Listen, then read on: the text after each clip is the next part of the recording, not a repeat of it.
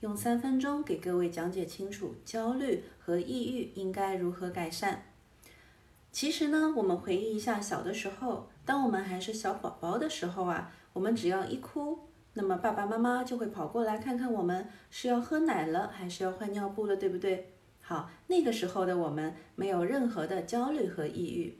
而只是长大之后呢，每个人啊进入了学校，进入了工作岗位，然后呢发生了不同的一些创伤之后，这些创伤呢就让我们慢慢的停留在记忆里面。有一个东西叫杏仁核，杏仁核呢它是用来管理我们情绪的一个中枢系统，这个系统呢可以帮助我们采纳、采样记忆。所以呢，一旦我们比如说有的时候童年啊，举个例子，有的人被蛇咬过了，那么。他从此以后看到蛇就会害怕。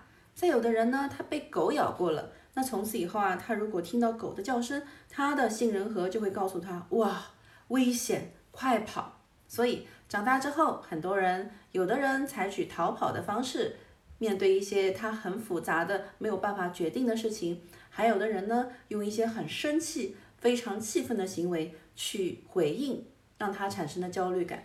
那一般情况下，如果父母很焦虑的话，孩子多多少少也都会遗传到这一块的一个性格。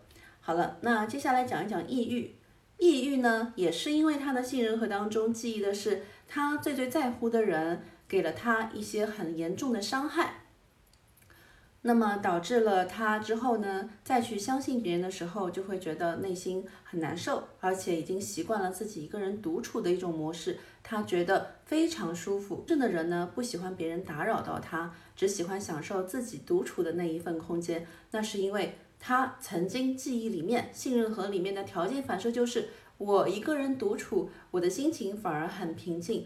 当我跟其他人接触的时候，如果别人随随便便的给我下定论，伤害了我，那么我就会很难过。所以为了避免这种难过呢，他的杏仁核就提醒他说：“请记住，你一个人安安静静的待在屋子里就好了。”好，刚才我用短短的时间把焦虑和抑郁为什么会反复在我们大脑当中发作，呃，做了一个很短的一个解释。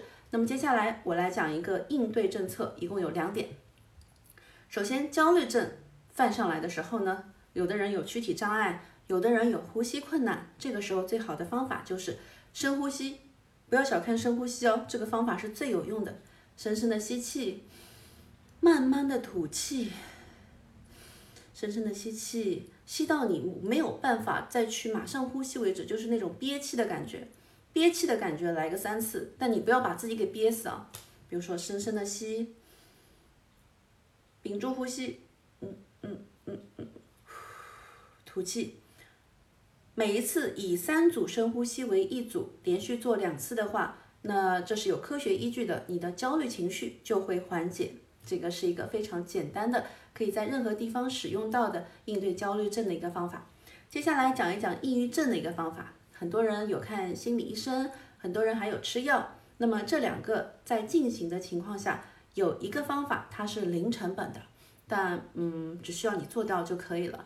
比如说，你每天在有太阳的情况下出去被晒太阳，被晒啊，呃，晒个半小时到一个小时。如果你愿意在太阳底下散散步的话，或者是快走的话，这个方法会更好。所以呢，我刚才讲清楚了焦虑和抑郁的应对政策，希望大家一定要记得好好操练。但凡坚持一年以上的人，他的抑郁和焦虑都得到了改善。我的来访者也都有反馈告诉我说，嗯，这个方法真好用。好了，感谢你的收看，请记得，如果说有什么问题，你可以在评论区里留言，我一定会抽时间尽力回复的。谢谢你的支持，拜拜。